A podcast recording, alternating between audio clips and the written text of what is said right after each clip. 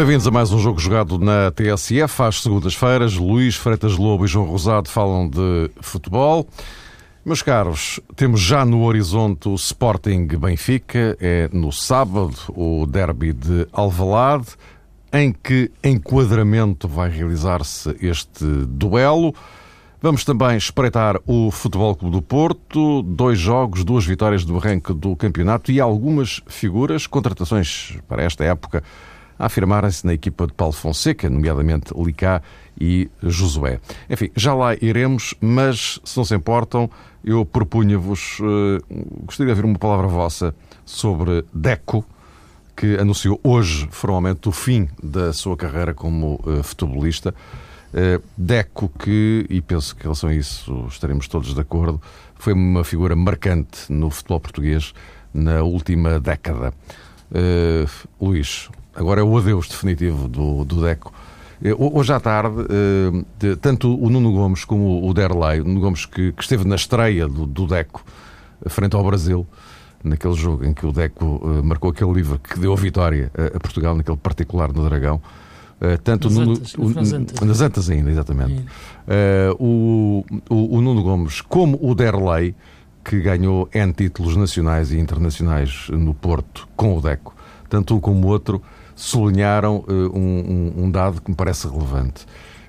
dizem eles que depois de Rui Costa e de Deco, um verdadeiro 10 é coisa que o futebol português nunca mais encontrou. Em termos de seleção, digamos assim.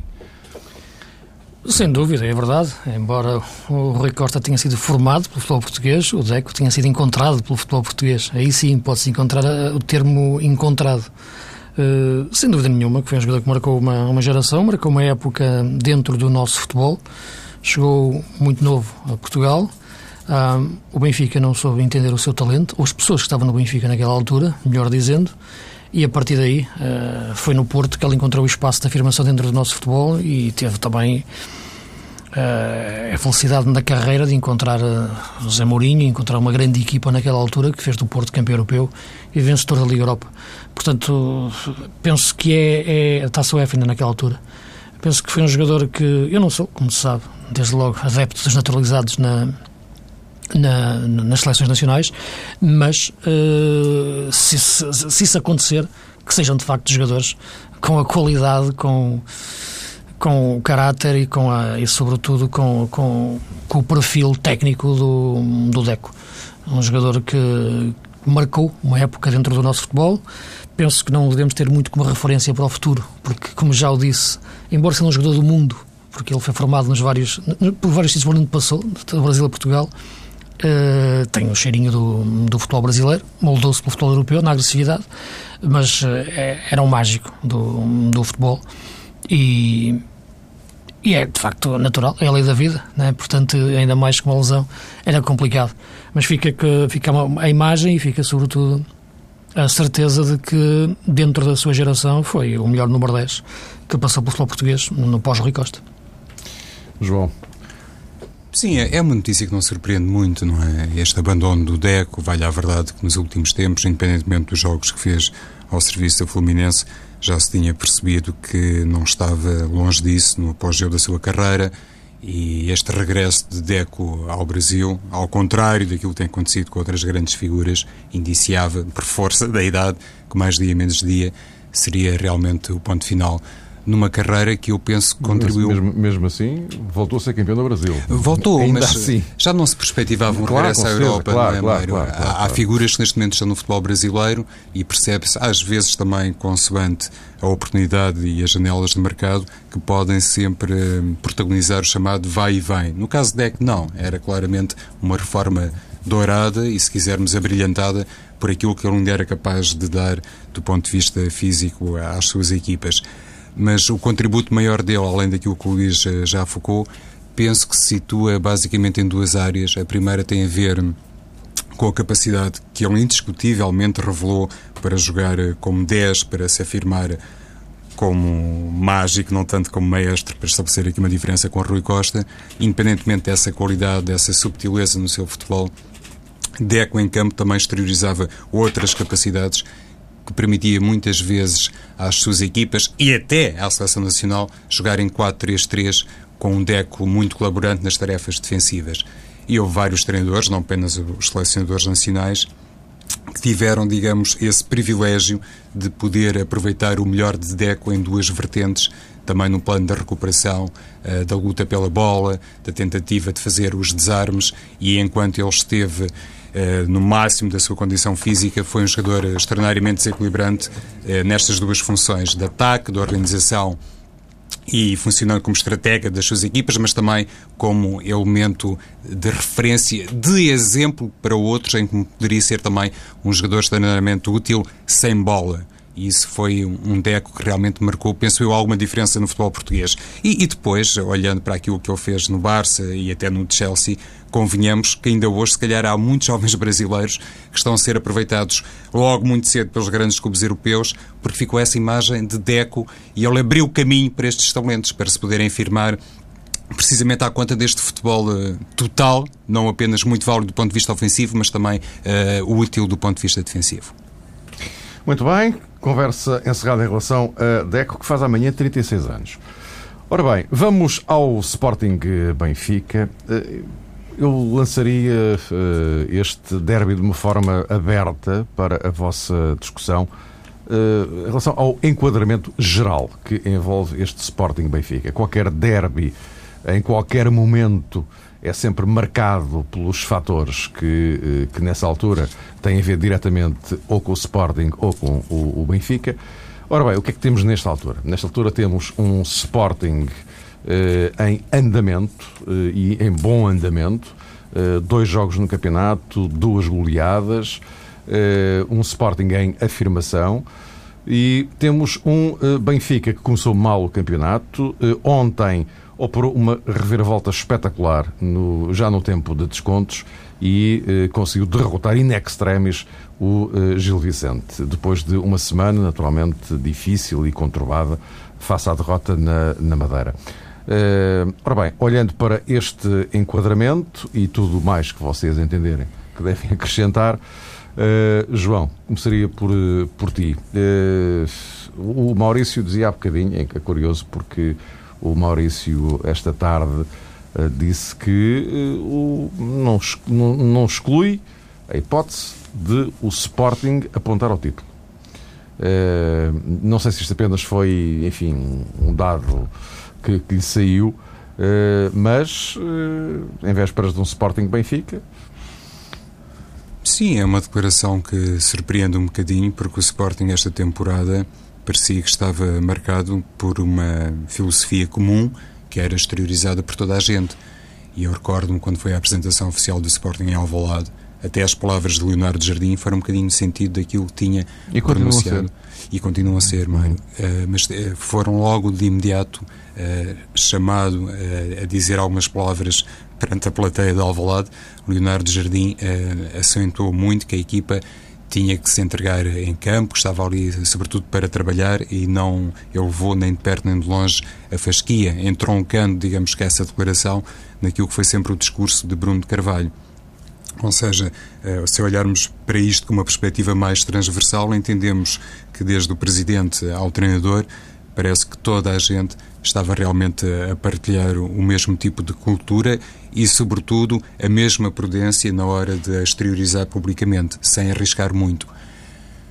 Disseste, e bem, Mário, um jogador como Maurício, eh, brasileiro, pode ter, eh, enfim, de repente saltado essa afirmação sem querer ele próprio assumir-se como porta-voz de nada nem ninguém, naturalmente à exceção dele próprio. E se calhar, eh, olhando para essa declaração, podemos enquadrá-la neste arranque tremendo que o Sporting fez no Campeonato Português, mas não entender uma declaração que seja, digamos que, uma tradução de tudo aquilo que o Sporting, enquanto instituição e, sobretudo, a equipa técnica, pensa a propósito da carreira que vai fazer esta temporada.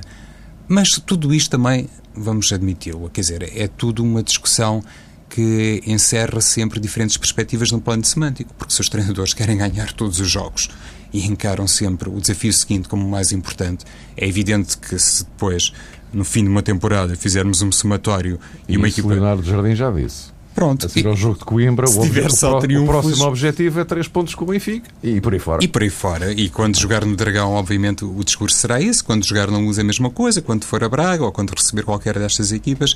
Ou seja, uh, se chegar ao fim da temporada com os triunfos todos, possíveis e imaginários, é evidente que o Sporting depois, mais tarde ou mais cedo, teria sempre que assumir essa candidatura ao título. Mas mais importante do que entrar nessa, nesse campo eh, semântico, na minha opinião, é salientar aquilo que já foi eh, sublinhado, que já sublinhaste, Mário, que tem a ver com o excelente arranque temporada do Sporting, porque é muito bom para o, futebol português.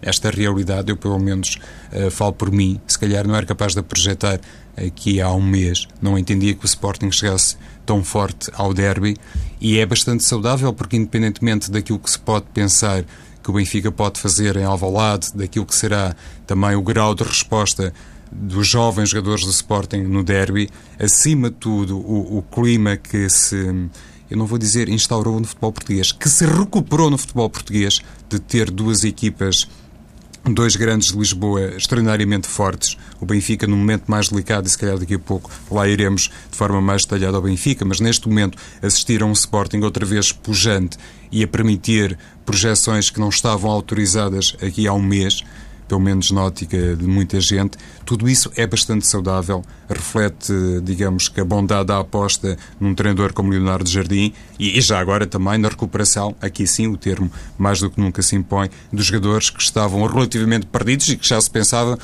não poderiam estar na rota principal do Sporting depois de alguns empréstimos sucessivos, como é o caso manifesto de Wilson Eduardo, o próprio Adrian e, e sobretudo estes dois, eh, Cédric, se calhar já encerra aqui uma questão diferente. Por isso, mais do que tudo, antes de irmos à questão estratégica, eu gostaria de dar realmente um foco a este Sporting, eh, não sei se magnífico, mas pelo menos eh, surpreendente, que permite olharmos para este próximo derby em Alvalade à maneira antiga, quando os dois grandes de Lisboa realmente uh, faziam uh, a discussão cedo revelar-se apaixonante.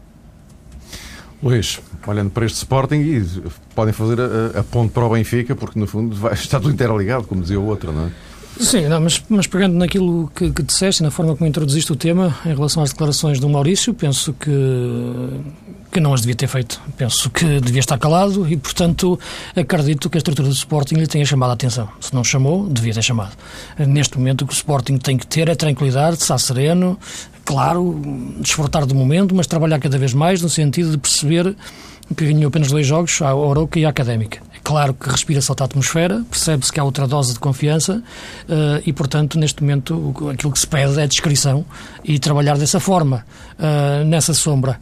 E, portanto, a declaração do Maurício é tudo aquilo que o Sporting não precisava nesta altura. Portanto, o Sporting tem que estar calmamente, a correr por fora, fazendo-se de morto, mesmo jogando bem, e, portanto, não é, não é ter um jogador agora a pôr-se em bicos de pé a fazer uma coisa daquelas que vai ajudar. Uh, porque uma razão, até uma razão muito simples, para além de só ter jogado com aqui com a Académica, uh, o Sporting até, nas próximas seis jornadas, vai jogar com, com o Benfica e com o Braga e com o Porto. Uh, até a oitava jornada. Portanto, são os três grandes jogos que marcam claramente aquilo que é a dimensão de candidato ao título de, de, de, uma, de uma, equipa.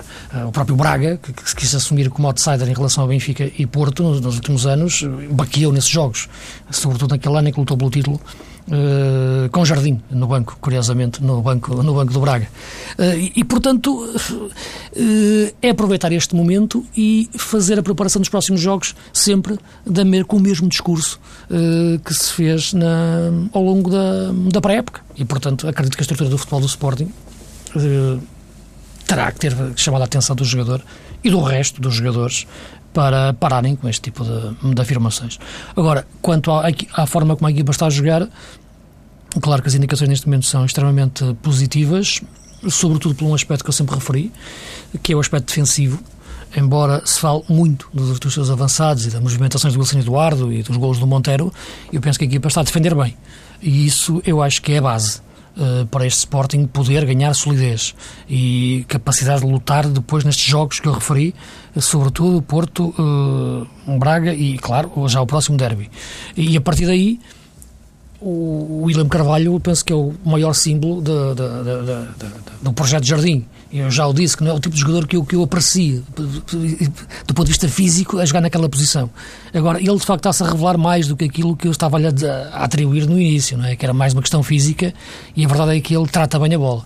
Uh, e embora a académica tinha, tinha tido uma estratégia sem grande sentido, na minha opinião, do ponto de vista de equilíbrio tático, jogou apenas com dois médios frente, frente ao Sporting e não pressionou nunca William, porque o Ivanildo não tem essas características. Uh, o Sporting conseguiu ganhar bem o meio campo. André Martins apareceu muito bem no jogo. Foi um Sporting um pouco diferente daquele Sporting que falávamos aqui a semana passada, com, com o Wilson Eduardo a fazer os tais diagonais para o 4-4-2. Não. O Sporting de Coimbra foi claramente um Sporting de 4-3-3 com extremos puros. E, portanto, há estas duas variantes na forma de jogar uh, do Sporting. Ou melhor, da forma de atacar do Sporting. Porque a forma de jogar e de solidificar-se atrás é sempre a mesma. E eu penso que esse é o bom princípio para, para, para a equipa construir-se de uma forma competitiva e agora perceber o que é que pode ser nas próximas, nas próximas jornadas.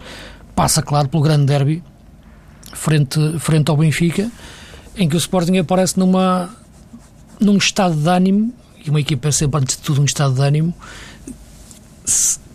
para quem está de fora, superior uh, àquilo que, em, que, em que vive o Benfica, não é? Que vive num estado de ansiedade permanente, sentiu-se no jogo, no jogo de ontem. Uh, que acabou por ganhar na, na parte final, mas isso faz, faz parte. Durante em 30 jogos, os jogos ganham-se de formas muito diferentes, mas pegando no jogo todo, sentiu-se muito a ansiedade da equipa, sentiu-se a ansiedade que também partia do banco, sentiu-se que de facto a equipa queimava com a, com a bola nos pés, os jogadores. Uh, e, portanto, é esse estado de ânimo que de facto é mais preocupante em si. O, o Jesus disse uma coisa que é que, que moralizou mais ganhar desta forma do que se tivesse goleado. É verdade, nós, nós damos sempre mais valor àquilo que conquistamos com, com dificuldade, aquilo que nos custa mais a conquistar, nós damos mais valor a isso. Mas aquilo que teria moralizado mais era ter ganho de forma clara e jogar num grande futebol, um bom futebol. Penso que essa é a melhor forma de moralizar as equipas. E isso é que não apareceu no Benfica, é, em nenhum momento do jogo, como já não tinha aparecido na, na Madeira. Penso que este jogo projetou o Markovic para, para a titularidade, na minha opinião é um dado que tiro, que tiro do jogo e que talvez isso possa ser um elemento muito importante para o jogo, para, para o derby, jogando talvez como, como segundo avançado. Eh, não vejo tanto numa faixa, também isso tem muito a ver com a questão física do Sálvio, mas jogando na zona central, atrás do Lima. Ora bem, eh, eu tenho exatamente a mesma ideia. O Luís até dizia um bocadinho em jeito de graça com os colegas, o Paulo Centrão e o Walter, depois do desafio com Gil Vicente, que neste momento o Benfica era Markovic e mais 10. Uh, eh, mas é, é, a ideia que passa, olhando para a filosofia de, Jorge Jesus, que realmente vai ter que socorrer uh, do Markovic.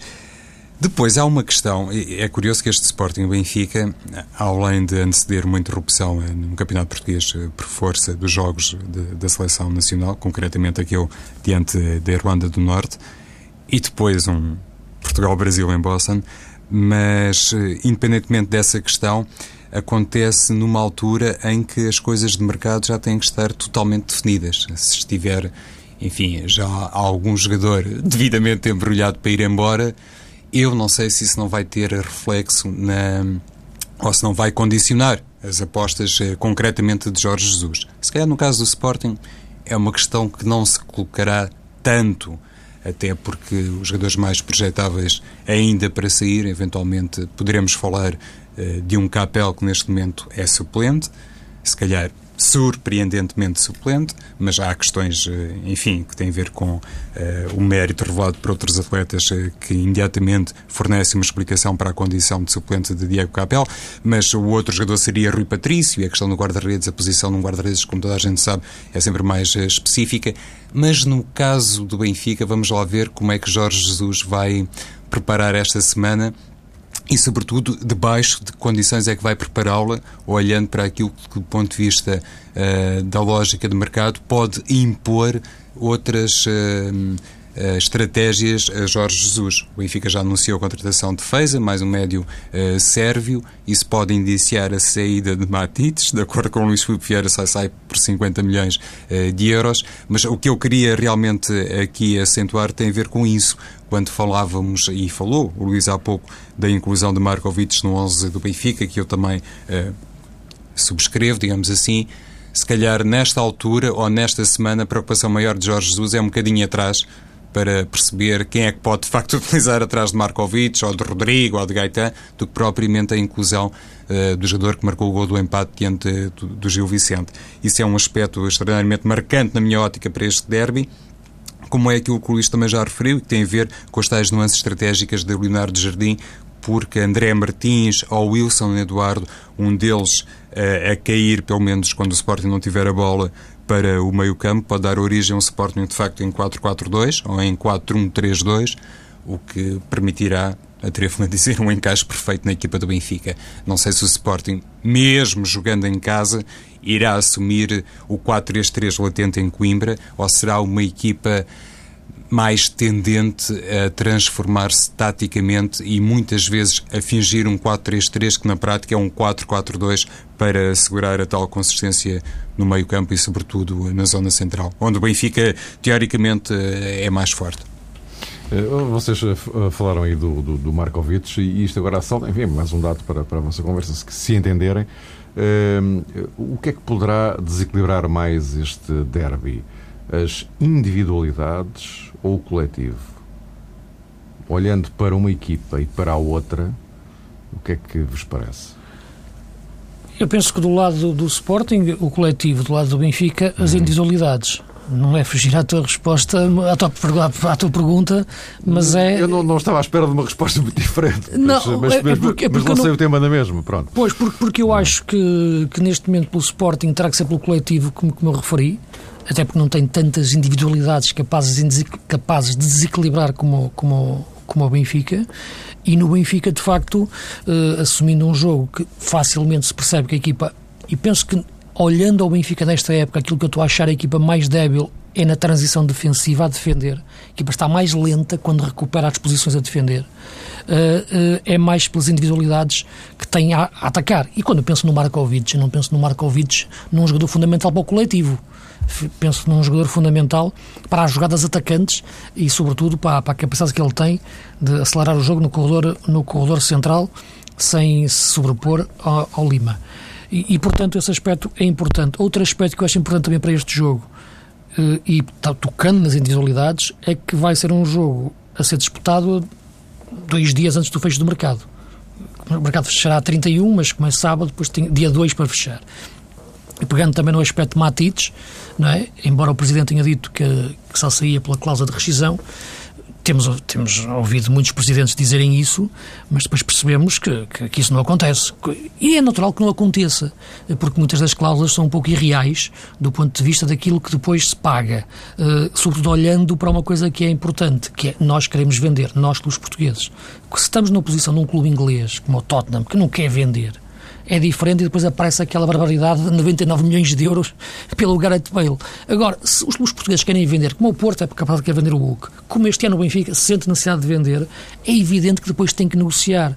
E as cláusulas são, no ponto de vista da negociação, um ponto de partida, um, isto é um murro na mesa, uma afirmação clara de valor, que depois, claro, é uma referência para, para negociar. E neste momento, penso que eh, se o Matites fizer aquele jogo já com a cabeça mais confundida em relação àquilo que pode acontecer, claro que isto influi, e no, no, caso do Sporting é a mesma coisa, porque os jogadores, como é evidente, é o futuro deles que está, que está em questão. Portanto, também são as individualidades que eu estou, que eu estou aqui a, a falar, e este aspecto do mercado, eh, já o falámos muitas vezes, continua, continua a fechar numa altura não faz sentido. Uh, o Jesus dizia que ia pôr isso na, na ordem de trabalhos na próxima reunião da, da UEFA uh, com os treinadores.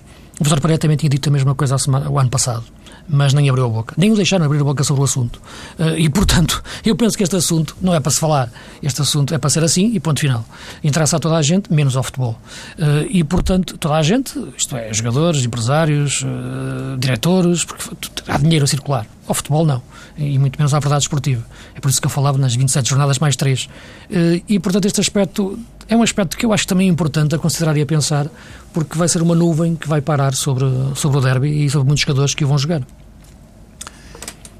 Normalmente diz-se que o coletivo suporta sempre qualquer eh, proeza do ponto de vista individual, obviamente que suporta e até agradece, mas que também qualquer deslize do ponto de vista individual.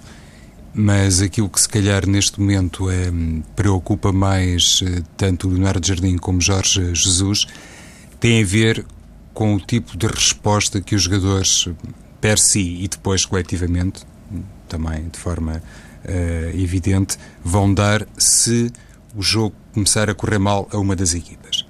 Há pouco falávamos a propósito uh, dos créditos de natureza anímica que Jorge Jesus conseguiu uh, descobrir no balneário depois de ter ganho ao Gil Vicente da maneira que toda a gente viu. É evidente que se o Benfica tivesse registado um índice de finalização melhor na primeira parte, teria resolvido o jogo. Mas entendeu-se perfeitamente que aquilo que estava também na ótica de Jesus em equação, mais do que estar em equação, estava em exame uh, no desafio de ontem à tarde diante do Gil Vicente, era o grau de resposta que a equipa poderia oferecer ao treinador e vice-versa.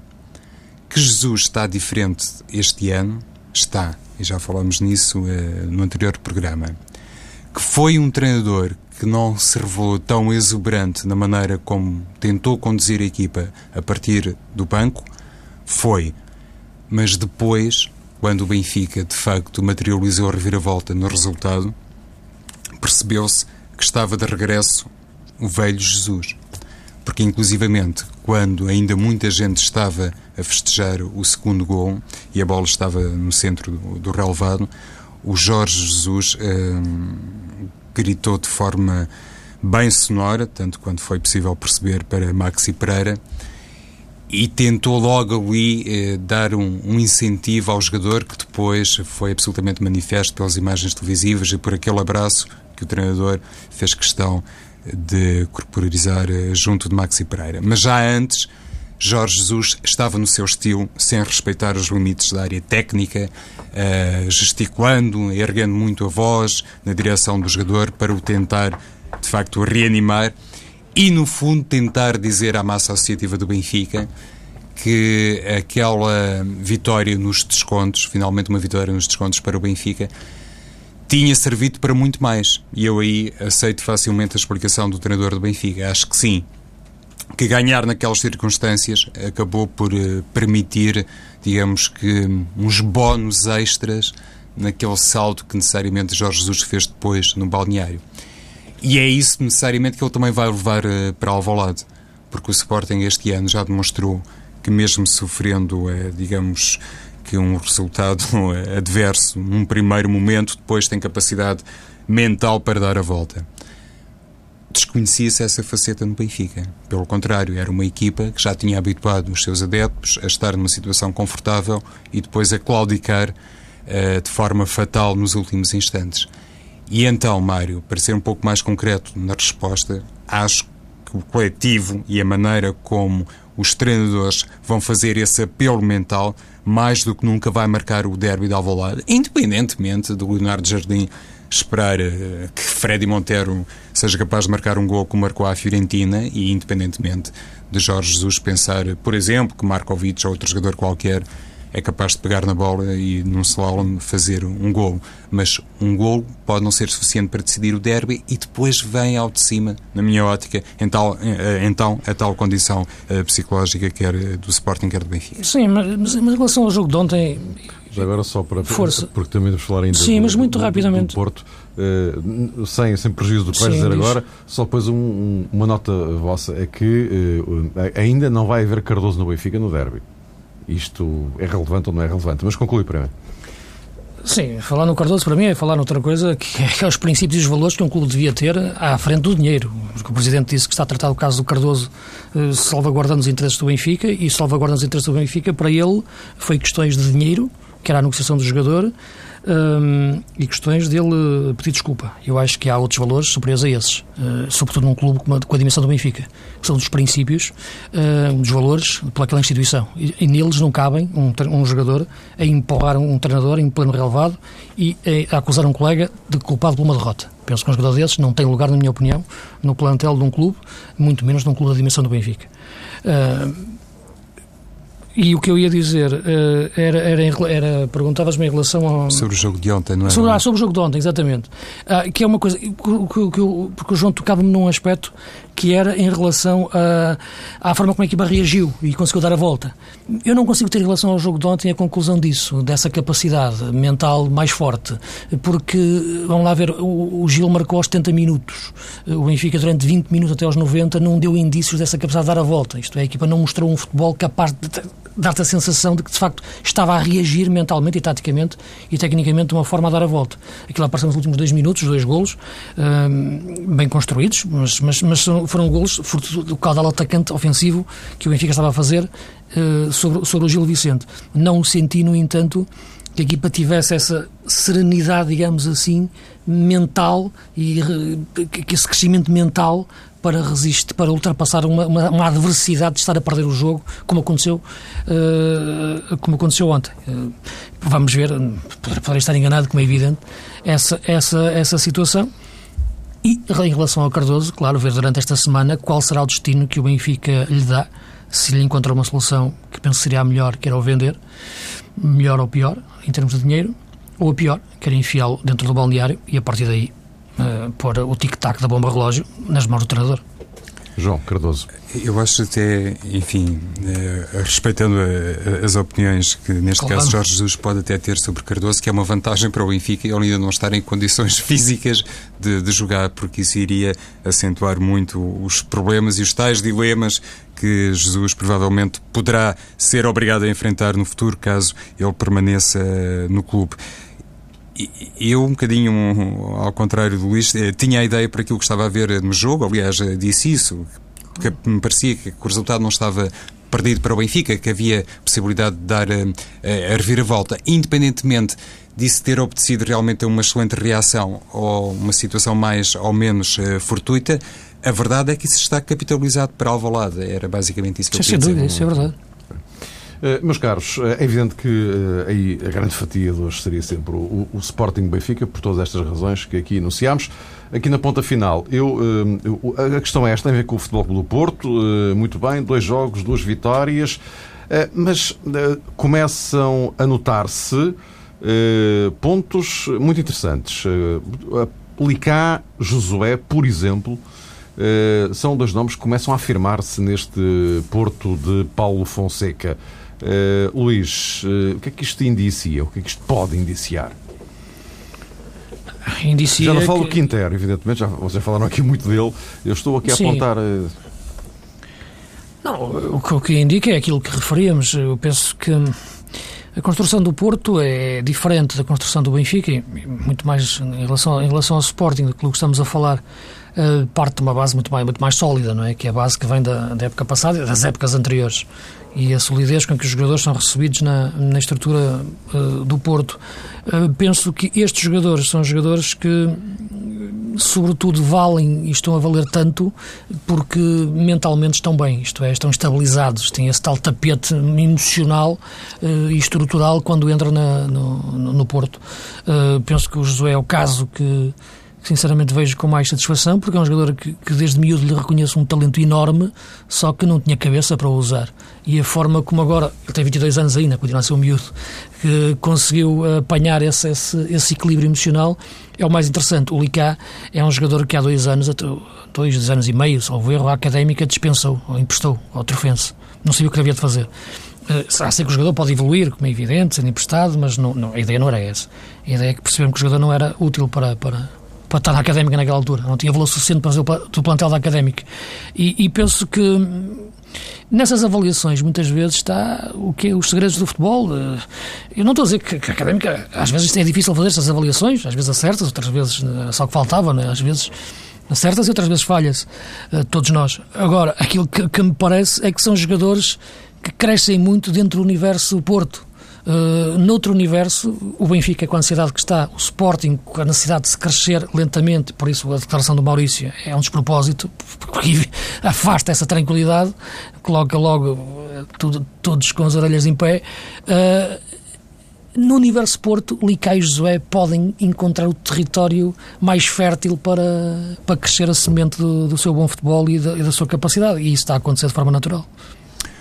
Pois, quer dizer, voltamos ao, ao ponto de partida, não é, Mário? É, o Luís eh, até relembrou e bem que Deco, durante algum tempo, eh, esteve ao serviço do Benfica e depois eh, do Alverca e depois mais tarde penso que no Salgueiros também. Sim, antes de ir para o Porto foi para o Salgueiros. Antes de ir para o Floco do Porto, foi um jogador desperdiçado por um conjunto de circunstâncias. Isto mexe realmente com muita claro. coisa, não apenas no, no, no foro técnico, digamos assim o, Futebol do Porto, se calhar nisso, a tal estrutura que depois ajuda à afirmação precoce de determinados uh, futebolistas, essa estrutura tem muitos anos e tem também, na minha opinião, um aspecto marcante que facilita tudo, parecendo que não facilita, que tem a ver com a aposta em treinadores como Paulo Fonseca, se calhar no passado em treinadores como Vitor Pereira, e quando se lança, digamos que no topo da pirâmide técnica, um elemento como Paulo Fonseca,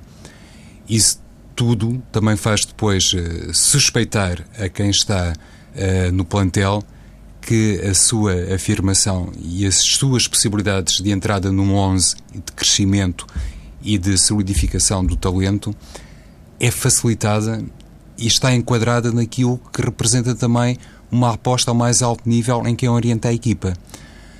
Uh, penso que estou a ser suficientemente uhum. explícito, mas o que eu quero dizer é isso: é que se calhar com outro treinador, eventualmente com outro currículo já feito uh, no plano internacional, jovens como Josué, como Licá, dois para amanhã, não sei, se Ricardo, se Tiago Rodrigues, se outros, uh, provavelmente iriam perceber que as portas estariam mais fechadas, mas num clube como Porto, que sabe criar a estrutura, que sabe criar o enquadramento, eu julgo que um jovem jogador eh, com talento também sente que lhe é mais fácil Uh, digamos, queimar etapas e aparecer ao mais alto nível. Para benefício, Mário, lá está, quinta-feira temos aí os pré-convocados, os convocados de Paulo Bento, para benefício da seleção nacional, que no último jogo, por exemplo, tinha muita gente de fora, de João Moutinho, Meireles, passando por Almeida, Anani, e agora também se percebe que o tal campo de renovação da seleção portuguesa continua a florescer e se calhar o Futebol do Porto uh, vai dar mais alguns jogadores à seleção portuguesa. E olha, há pouco esqueci-me do Varela, por falar em Porto, é mais um exemplo disso. E veremos se o Varela fica no Porto até ao fim da semana. Isto, nunca, isto nunca, se sabe. Uh, voltamos a encontrar-nos na próxima semana, já depois do derby e depois da deslocação do Porto a Felgueiras, onde vai defrontar o, o, o Passos de Ferreira. E também depois, já no último dia de mercado, justamente. Pensei que até à meia-noite tudo pode acontecer, mas, enfim, logo veremos. Muito assunto para tratar, até porque na próxima semana há um jogo fundamental da Seleção Nacional em Belfast com a Irlanda do Norte. Até lá.